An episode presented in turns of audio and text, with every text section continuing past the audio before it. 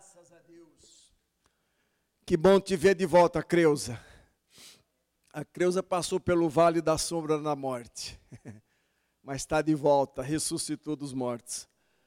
Aleluia, glória a Deus. É isso que Deus faz. Uma das especialidades de Deus é surpreender os médicos, né?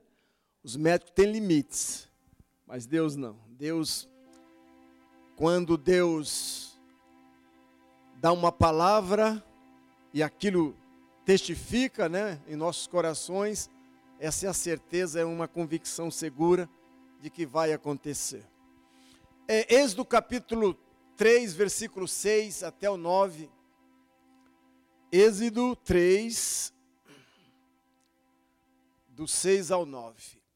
Diz assim: Disse mais: Eu sou o Deus de teu pai, o Deus de Abraão, o Deus de Isaac e o Deus de Jacó, o Deus de Israel. Moisés escondeu o rosto porque temeu olhar para Deus.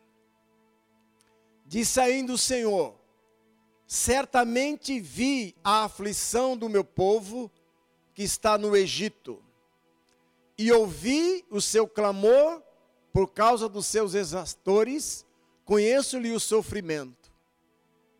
Por isso desci, a fim de livrá-los da mão dos egípcios e para fazê-los subir daquela terra a uma terra boa, ampla, terra que mana leite e mel, o lugar do cananeu, dos heteus, dos amorreus, dos ferezeus, do heveus e do jebuseu.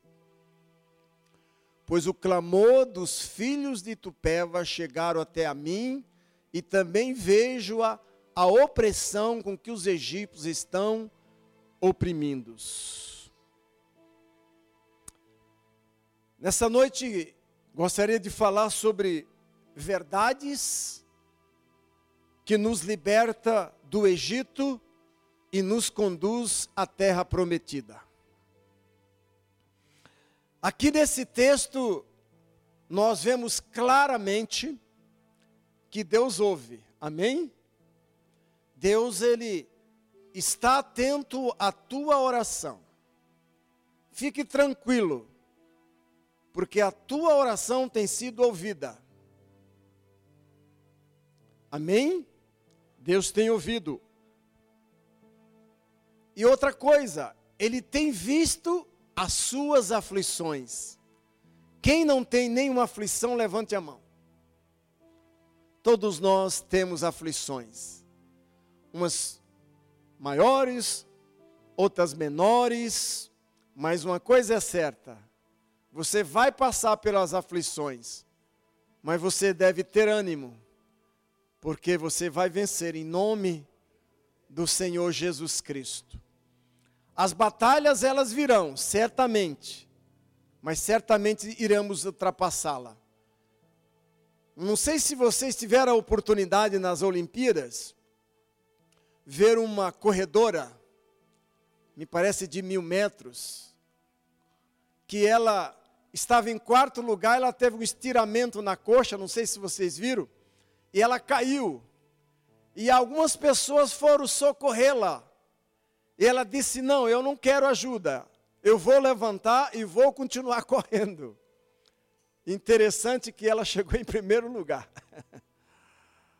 Não importa os obstáculos, não importa a luta, não importa a dificuldade, as aflições que nos sobrevêm.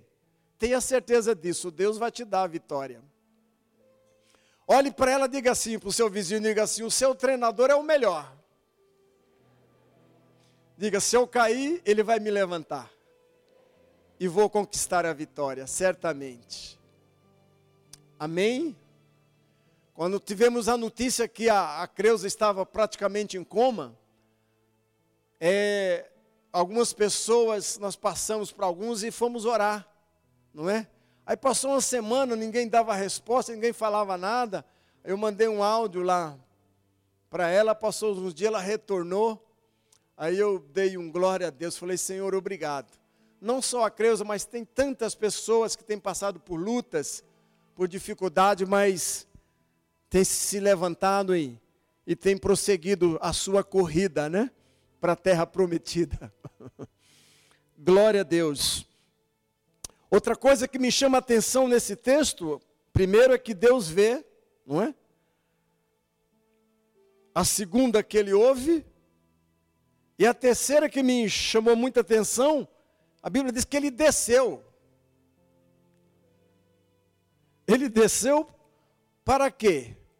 Para, no meu entender, para se envolver pessoalmente com os problemas do povo que estava lá no Egito. Ele desceu do céu. Ele viu, ele ouviu e desceu do céu para pessoalmente resolver resolver o problema do povo de Deus, o povo hebreu que estava lá no Egito. Egito é um tipo de mundo. E nós vivemos neste mundo, não tem como nós sairmos dele. Não tem como sairmos deste mundo. Mas nós vivemos nele. Mas não podemos viver como ele vive. Nós precisamos ser diferentes. Nós precisamos ser diferentes em todas as coisas.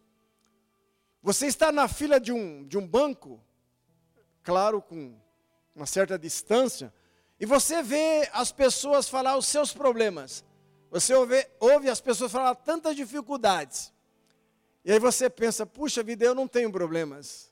Eu não tenho nenhuma dificuldade. Não é? Mas você vê pessoas. E você, às vezes, tem a oportunidade de chegar para ela assim: olha, eu tenho uma solução. Eu não tenho problemas, eu tenho solução para você. Aí você apresenta o Deus de Israel. A igreja de Moisés, ela tinha em torno de 2,5 milhões de pessoas. Era uma igreja muito grande. Só que essa igreja estava sofrendo muito lá no Egito. Estava sendo perseguida, estava sendo é, é, uma aflição muito grande por causa de Faraó. O Faraó é um tipo de, de Satanás. Ele oprimia demais este povo em seus trabalhos. E esse povo então começou a orar, esse povo começou a buscar a Deus, começou a clamar. E a Bíblia diz que Deus viu. A Bíblia diz que Deus ouviu. E que ele desceu pessoalmente para resolver o problema do povo. E não é diferente comigo e não é diferente com você. Se for necessário, Deus vai descer aqui nessa noite para resolver a tua causa, o teu problema. Amém? Glória a Deus por isso.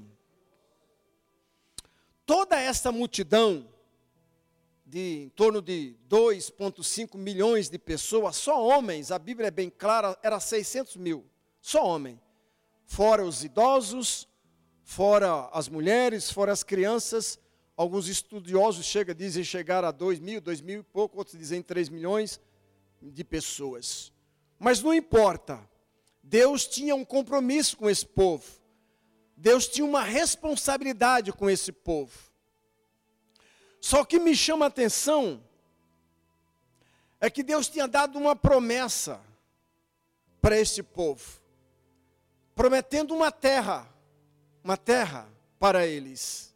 E essa terra era uma era uma terra física, mas aparentemente essa terra era uma Canaã celestial, que nós ainda vamos possuir essa terra. Se nós olharmos lá para Apocalipse 21, vai falar, queria que abrisse lá em Apocalipse 21, 1 a 4, vamos ler esse texto. Diz assim: João está na ilha de Patos, ele, te, ele vê essa visão.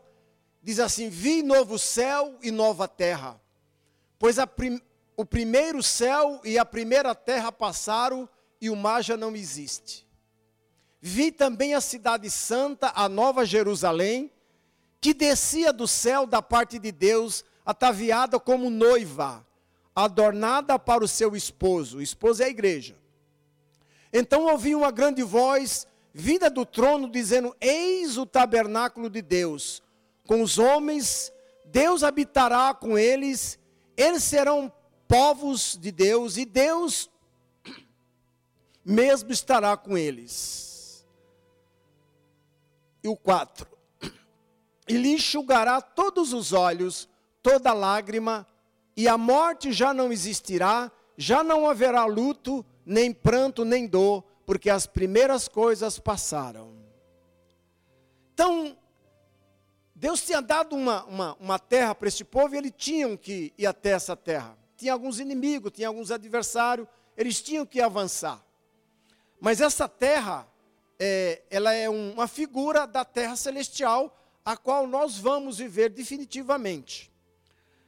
Só que é interessante que nesse texto, é, e um pouquinho antes, no, no capítulo 20, vai falar sobre o julgamento vai falar sobre os mortos, vai falar algumas coisas para depois João continuar nesse, vers, nesse capítulo 21. Mas a Bíblia diz que aqueles que não foram achados escritos no livro da vida, não, não irão é, possuir essa terra, essa terra prometida. Mas, é, diante de um quadro, diante de uma situação, esse povo era um povo sofrido. Eles vieram de uma, de uma situação adversa, de uma aflição. Só que, no meu entender, e olhando para a palavra de Deus, que esse povo teve que passar por um processo de libertação para poder entrar na terra prometida. Eles só entraram na terra prometida depois que passaram pela libertação. Então eu vou mostrar algumas verdades que é necessário que eu e você passem para podermos entrar em uma terra, que é a terra celestial. Vamos conquistar essa terra. Então, para a primeira verdade, para conquistarmos a terra prometida e ser libertos, é necessário um Salvador. Vamos abrir Êxodo 12.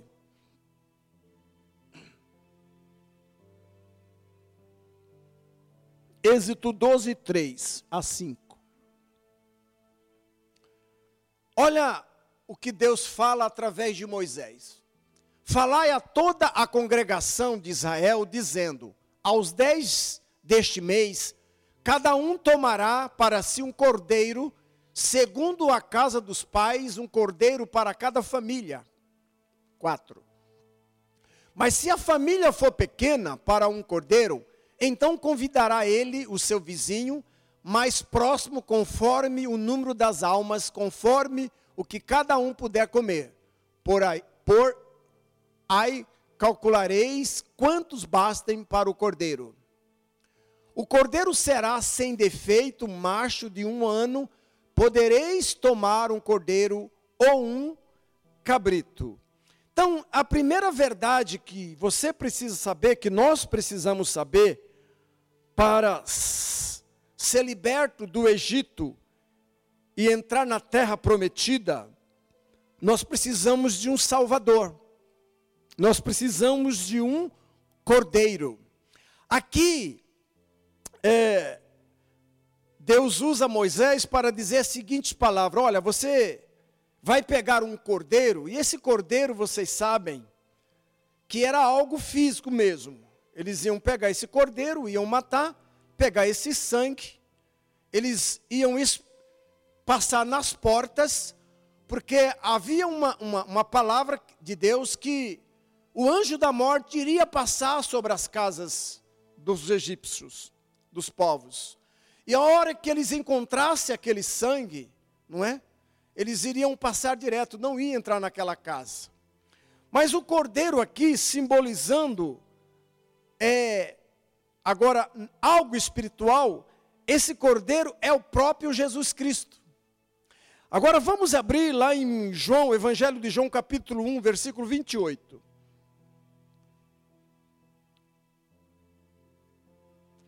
João 1, 28 a 30. Estas coisas se passaram em Betânia, do outro lado do Jordão, onde João estava batizando. No dia seguinte, viu João a Jesus, que via para ele e disse: Eis aí o Cordeiro de Deus que tira o pecado do mundo.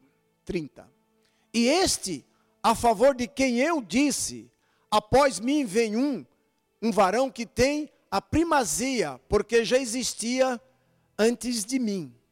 João então está aqui fazendo um batismo no Rio Jordão, batizando algumas pessoas, e aí as pessoas notam que Jesus vem andando nas águas, andando.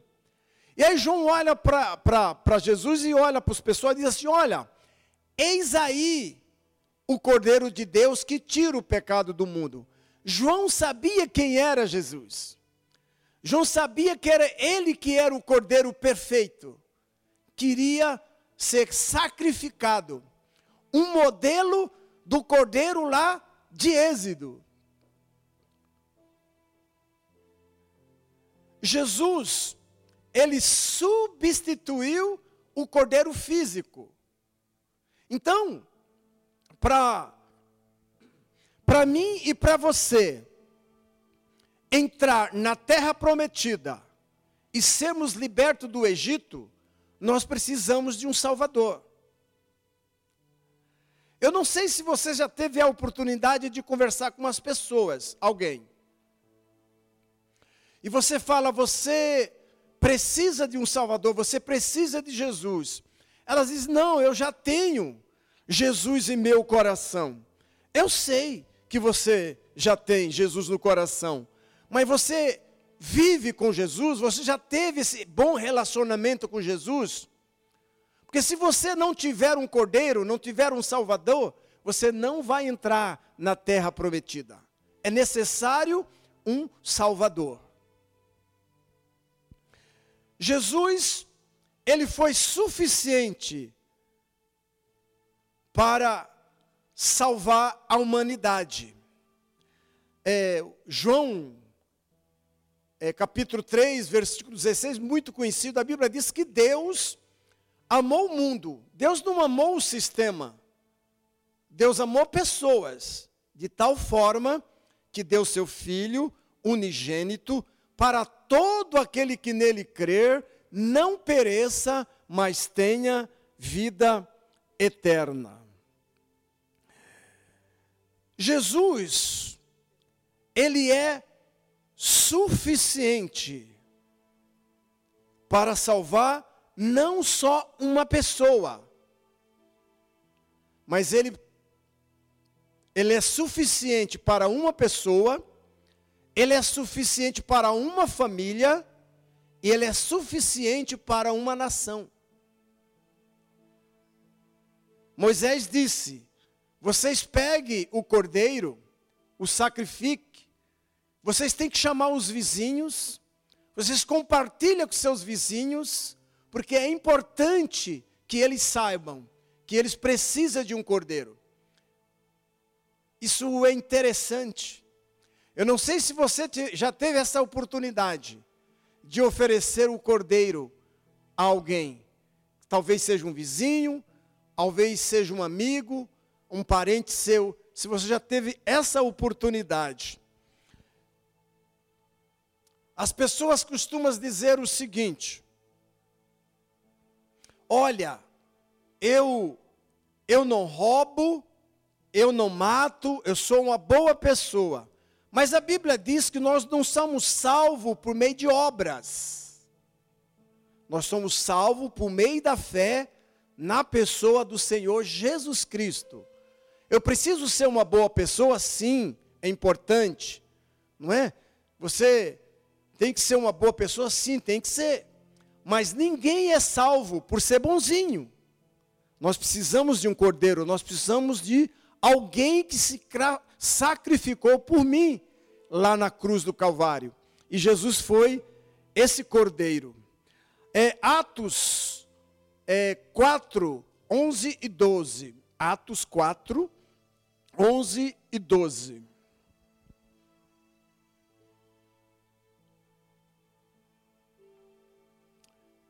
Como conquistar a terra e ser liberto do Egito.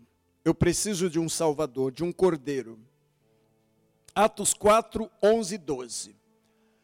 Este Jesus é pedra rejeitada por vós, os construtores. Está falando aqui dos judeus. a qual se tornou a pedra angular, pedra de esquina. E não há salvação em nenhum outro, porque debaixo do céu não existe nenhum outro nome dado entre os homens pela qual importa que sejamos salvos.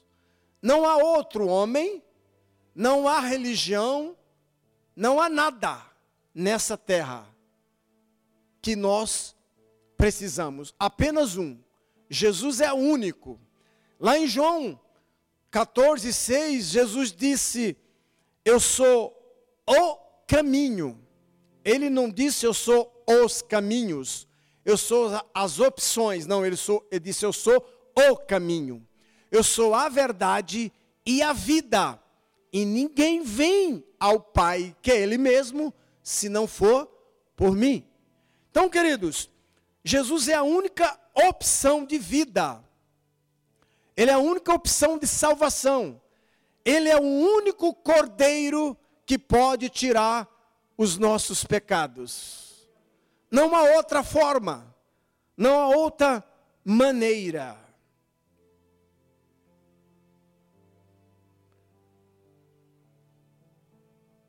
Aleluia. Glória a Deus. Cordeiro de Deus.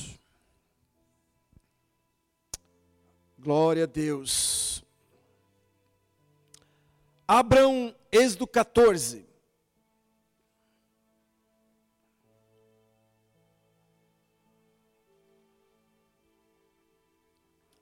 Êxodo 14, 21. A segunda verdade. Então Moisés estendeu a mão sobre o mar, e o Senhor, por um forte vento oriental, que soprou toda aquela noite, fez retirar-se o mar que se tornou terra seca e as águas foram divididas. Os filhos de Israel entraram pelo meio do mar em seco, e as águas lhe foram qual muro à sua direita e à sua esquerda. Qual é a, a segunda verdade para me ser liberto e conquistar a terra prometida? É necessário passar pelo mar. Aqui é uma história muito legal, muito bacana. Eu pensava, mas depois eu fui ler, eu, eu imaginei que quando os, os egípcios vieram atrás do povo de Israel e chegou na beira do mar, e o povo começou a reclamar, eu imaginei que o Moisés tinha tocado no mar e o mar imediatamente, imediatamente abriu. Não foi isso. A Bíblia diz que durante a noite soprou um vento oriental noite toda. Você imagina a opressão e o temor do povo diante do mar e diante de Faraó e seus soldados. Mas a Bíblia diz que soprou, Deus mandou um vento e esse vento soprou a noite toda. Então o, o mar não se abriu de imediato. Demorou um certo tempo para depois o povo entrar em meio mar. E o mar aqui representa batismo, representa morte, representa arrependimento. Ninguém vai conquistar a terra prometida se não passar sobre as águas. Sem o batismo, o batismo é arrependimento. Eu não me lembro do meu primeiro batismo. Do segundo eu lembro, tenho a data.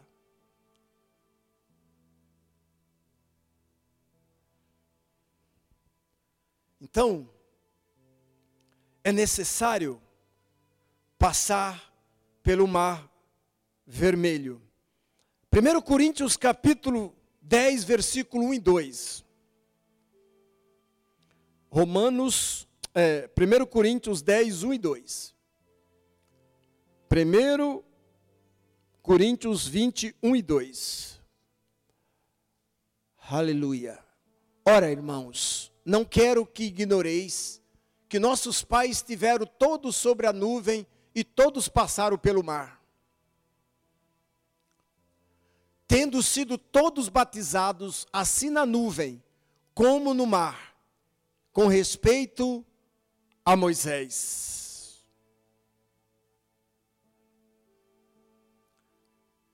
Aqui vamos ver e observar que a Bíblia está dizendo que todos passaram pela nuvem, todos passaram pelo mar. E batismo simboliza morte. Uma certa vez, Jesus chegou para um homem muito conhecido, um príncipe, e esse príncipe chegou para Jesus e disse: Mestre, o que eu preciso fazer para herdar a vida eterna? Em outras palavras, o que eu preciso para conquistar a terra prometida? Jesus disse para ele: Na verdade, na verdade eu te digo, se você não nascer de novo, você não verá o reino de Deus. Mas como assim? Como pode um homem velho voltar ao ventre de sua mãe nascer? Nicodemos, eu não estou dizendo sobre coisas físicas, eu estou falando algo espiritual. Aquele que é nascido da carne é carne, aquele que é nascido do espírito é espírito. É necessário nascer de novo. Agora, por que precisamos nascer de novo para conquistar a terra prometida? Porque o nosso primeiro nascimento foi errado. Nós já nascemos em pecado. Nós precisamos de um Salvador. Nós precisamos passar pelo mar, pelo batismo e precisamos experimentar o novo nascimento. Colossenses 2, 12 a 14. Precisamos experimentar o novo nascimento. Colossenses 2, 12 e 14.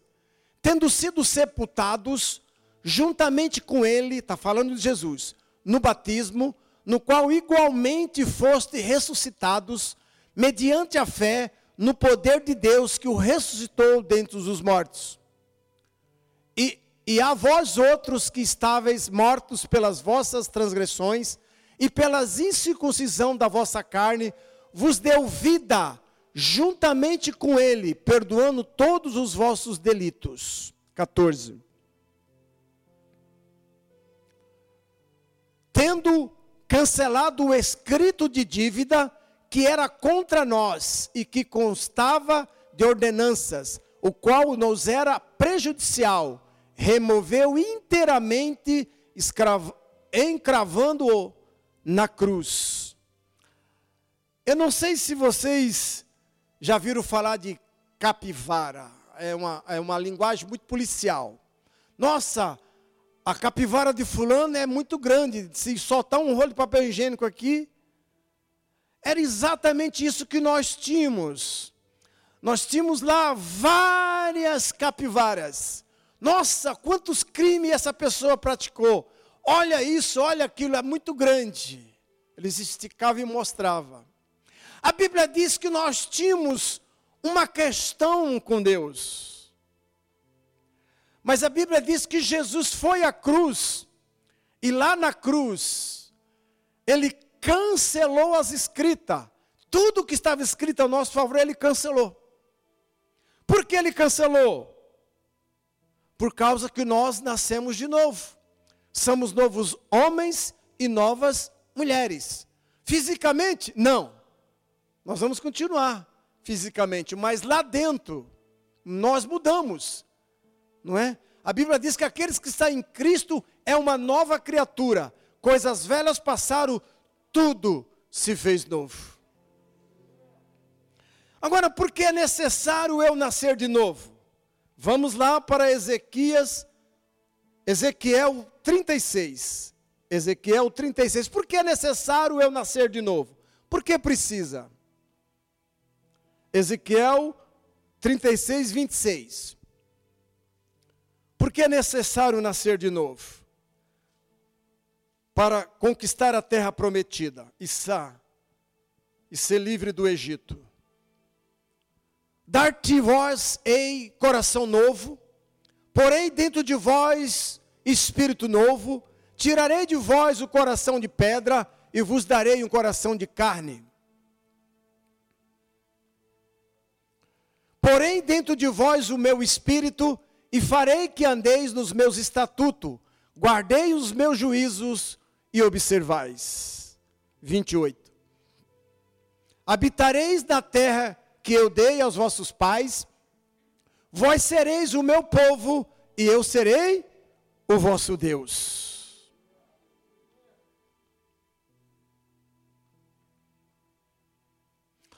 Aqui, se você não experimentar o novo nascimento, se você não nascer de novo, jamais vai entrar na terra prometida. Eu preciso ter esta experiência. E Deus vai dar a nós um novo coração.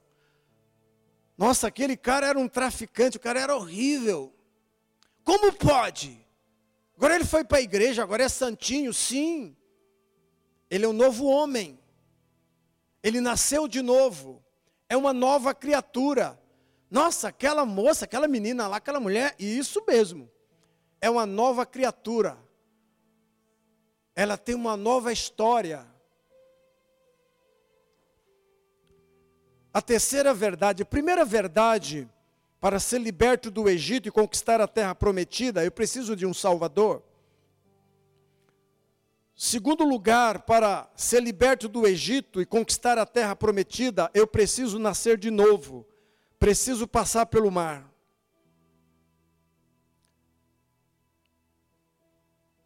Em terceiro, abra segunda Reis 17. Lá em Romano diz que não há um justo sequer, todos se extraviaram, todos precisam de Deus, porque o salário do pecado é morte, mas o dom gratuito de Deus é vida eterna.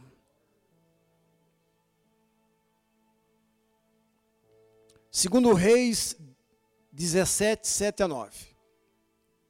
Aleluia. O special I'm ever Jesus. Tal sucedeu porque os filhos de Israel pecaram contra o Senhor, seu Deus, que os fizeram subir da terra do Egito, debaixo da mão de Faraó, rei do Egito, e temeram a outros deuses Andaram nos estatutos das nações que o Senhor lançou diante dos filhos de Israel e nos costumes estabelecidos pelos reis de Israel. Os filhos de Israel fizeram contra o Senhor, seu Deus, o que não era reto.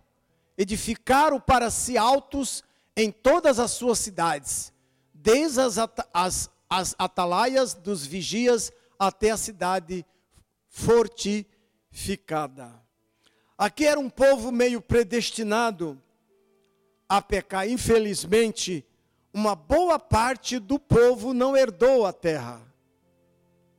Eles murmuravam demais, reclamavam demais.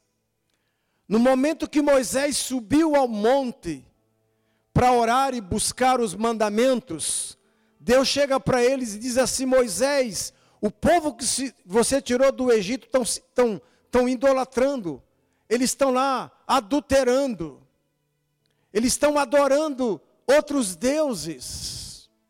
Moisés desce, quando ele vê, ele fica revoltado. Lá eles tinham construído um bezerro, não é? A, a, a, e foram adorar o bezerro de, de ouro. Moisés ficou revoltado. Um povo infelizmente, viu tantas coisas de Deus, tantas grandezas, e eles pecavam, eles erravam. Muitos deles não entraram na terra prometida por causa dos seus pecados. E o terceiro, a terceira verdade que me liberta do Egito e me leva para a terra prometida, para essa conquista, eu preciso abandonar o pecado. O pecado, ele deforma o homem e escraviza.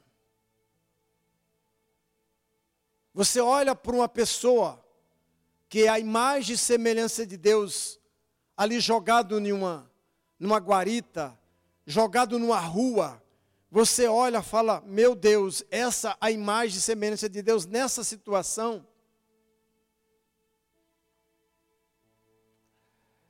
Eu, uns anos atrás, eu conheci uma família muito preciosa. E esse moço, depois chegou um tempo, ele, ele disse assim: Olha, eu estou me separando, e tal, e tal, e tal. E aí deixou a família numa cidade e veio para Itupeva, conheceu a igreja, nos conheceu. Aí ele acabou conhecendo uma outra moça, se divorciou, conheceu uma outra moça, ficou com aquela moça um tempo, e Nesse tempo ele veio para a igreja e começou até bem, graças a Deus começou bem, mas infelizmente começou a errar, começou a pecar. E aí passou um tempo, era umas onze e pouco, ele me chamou na casa dele, inclusive estava chovendo esse dia. Aí quando eu cheguei lá, a esposa dele estava possessa, mas não era aquela que eu conheci já era a terceira, uma jovem. Eu fiquei assim, de queixo caído com aquela situação. Falei, meu Deus, o pecado já à porta. Que situação. Aí libertamos, aí no outro dia começamos a conversar, tal. Pegou conselho, mas continuou com aquela moça. Três casamentos frustrados, três situações frustradas, três famílias destruídas. E tantos aconselhamos, eu falei, abandone o pecado, rapaz. Desista disso, volte para a sua origem. Se acerte. Infelizmente, passou, deu três meses. Ele contraiu um, um câncer na próstata e morreu. O salário do pecado é morte, mas o dom gratuito de Deus é vida eterna. Então, Aquele povo, infelizmente, eles conheciam Deus, sabia quem era Deus, mas eles continuavam pecando, continuavam errando. E teve um momento que eles começaram a murmurar, a reclamar. Deus permitiu que serpentes viessem, começaram a mordê-los e muitos deles morreram, mais de 20 mil. E aí Moisés ora a Deus, Deus fala: Olha, Moisés, pega um, uma haste, coloca lá em cima no monte, e todas as pessoas que olhar para aquela haste, vai ser curado da, da picada da cobra. E essa haste chamava Neus, essa, essa serpente, que era o modelo da haste, chamava Neustan. Infelizmente, depois pegaram essa aça Nestan e foram idolatrar um pouco mais para frente. Terrível. E às vezes não tem sido tão diferente do que vivemos hoje, infelizmente. Mas nós precisamos abandonar isso. Provérbios 28, 13 e 14. Olha o que diz. O que encobre as suas transgressões jamais prosperará, mas o que as confessa e deixa alcançará misericórdia. Feliz é o homem constante no temor de Deus, mas o que endurece o coração cairá no mal. É muito importante abandonar o pecado. Porque se não abandonar o pecado, jamais vai sair do Egito. jamais vai conquistar a terra prometida. Não basta apenas se arrepender, tem que abandonar, tem que deixar o pecado para trás. E por último, Êxodo 12.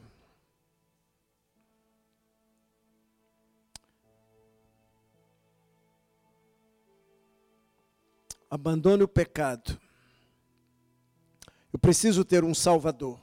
Preciso passar por um, uma experiência do novo nascimento.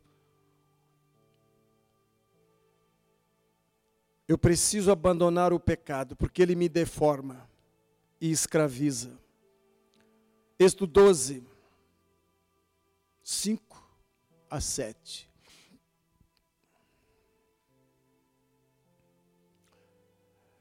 O cordeiro será sem defeito, macho de um ano.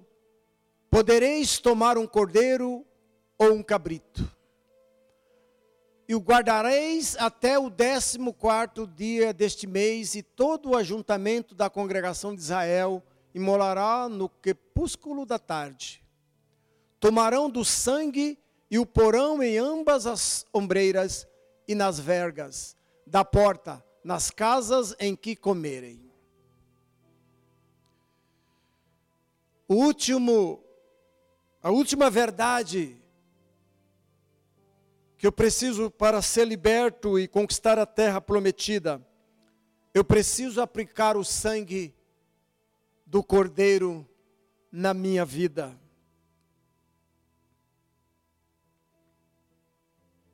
É impossível que sangue de animal hoje resolva o problema da pessoa.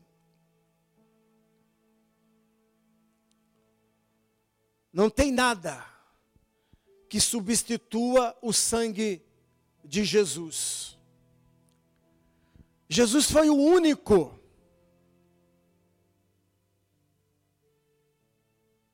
que submeteu ia a uma cruz e derramar o seu sangue para que hoje nós tivéssemos os nossos pecados perdoados tivesse o nosso nome escrito no livro da vida. Jesus preencheu todos os requisitos de um cordeiro perfeito. Hebreus capítulo 10, versículo 1. Hebreus capítulo 10, versículo 1 ao 4. Ora, visto que a lei tem sombra dos bens vindouros e não a imagem real das coisas, nunca jamais pode tornar perfeitos os ofertantes com o mesmo sacrifício que ano após ano perpetualmente eles oferecem. De outra sorte, não teriam cessado de ser oferecidos, porquanto os que prestam culto, tendo sido purificados uma uma vez por todas, não mais teriam consciência de pecado. Entretanto, nesses sacrifícios faz a recordação de pecado todos os anos. 4. Porque é impossível que o sangue de touros e de bodes remova pecados.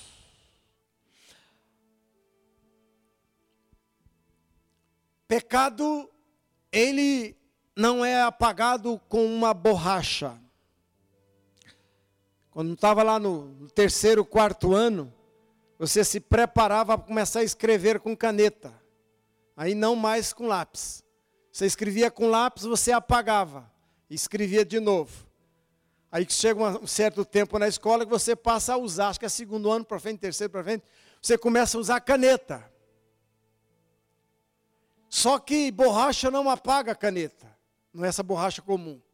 Nem aquela verde ou azul antigamente não apaga. Mas hoje inventaram um outro negócio, né?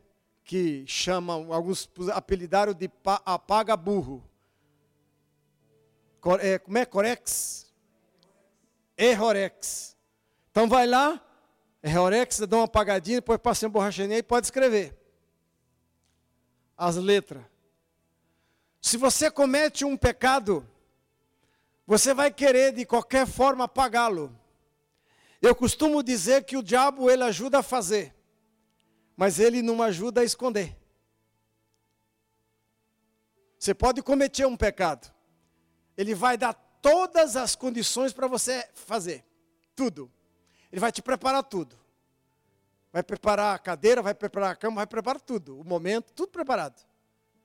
Mas depois ele não vai ajudar a esconder, porque qual o objetivo dele? É roubar, matar e destruir. Então, você precisa confessar o seu, sua tentação, que é melhor. Um dia desse eu dei uma bronca em um. Rapaz, você cometeu o pecado quando estava em tentação porque você não me procurou. Que a gente seria mais fácil para te ajudar. Agora você já cometeu, cometeu, ficou mais difícil. Agora você já destruiu duas famílias. E agora? Aí caiu, chorou, mas agora não resolve mais. Agora você vai querer passar errorex? Vai querer passar borracha? Não tem como. Você precisa confessar o seu pecado a Deus. Confessa seu pecado a Deus. Se arrependa genuinamente. E aí você vai ser lavado pelo sangue do Cordeiro. Você precisa de sangue. E mais. Agora vá lá e acerte com a sua esposa também. Veja se ela te perdoa e se acerta ela com você. Veja se ela te dá mais uma oportunidade. Porque para ela chegar a esse ponto, a agir com você o que agiu, é porque você errou muito. Mas a Bíblia diz: onde houve pecado, superabundou a graça. Mas não vai continuar pecando, jamais. Nós precisamos andar em novidade de vida, dia a dia. Primeira carta de João, capítulo 1, versículo 7, vamos fechar.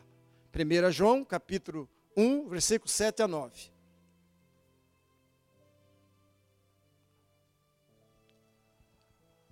Se, porém, andamos na luz como Ele está na luz, mantemos comunhão uns com os outros, e o sangue de Jesus, seu Filho, nos purifica de todo o pecado.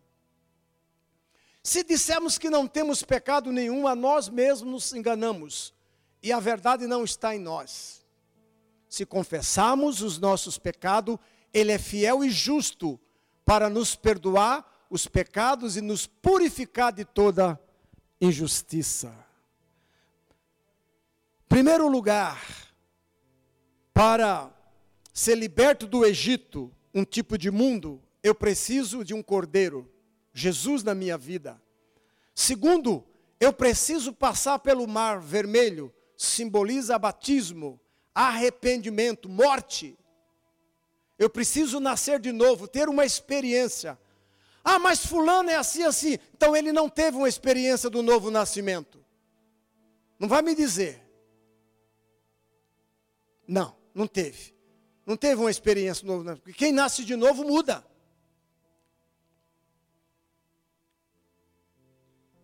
Precisamos abandonar o pecado que tanto nos rodeia. E precisamos do sangue do Cordeiro. Sangue de Jesus. Chegou um certo momento que o povo começou a reclamar para Moisés: Moisés, nós estamos passando fome, nós estamos com necessidade, porque Senhor, você nos tirou do Egito para morrer nessa terra, morrer, morrer nesse deserto, Moisés. Começaram a reclamar, começaram a murmurar. Eles queriam voltar para o Egito. Eles comeram o pão do céu. A, a, a, durante o dia, a nuvem acompanhava é, a presença de Deus. O, a, a, tocha de fogo à noite para clareá-los. E o povo eh, comeram cordoniza, comeram carne, aí não queria voltar. Muitos de nós aqui, e você que está assistindo, já saiu do Egito, já saiu do deserto, mas o deserto, o Egito continua dentro de você, precisa mudar. Nossa, ele não era da sua igreja? É, nossa, ele deixou uma dívida lá na minha loja. Ah, eu não sou juiz dele, não. Mas se eu puder ajudar, aconselhá-lo, sim. Então ele não teve uma experiência com Deus, precisa ter. Quem tem uma experiência com Deus precisa andar reto, íntegro diante de Deus. Quer ir para a terra prometida? Pare de reclamar, pare de murmurar. Tenha uma vida com Deus, porque a terra prometida é para todos, mas nem todos vão entrar. Amém? Vamos ficar de pé.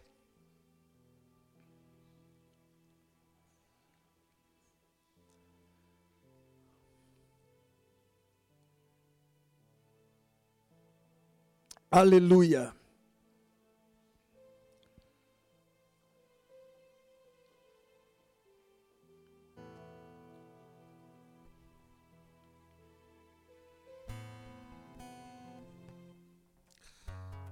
Quantos nessa noite precisa tirar um pouquinho do Egito de dentro de você? Porque eu não consigo caminhar?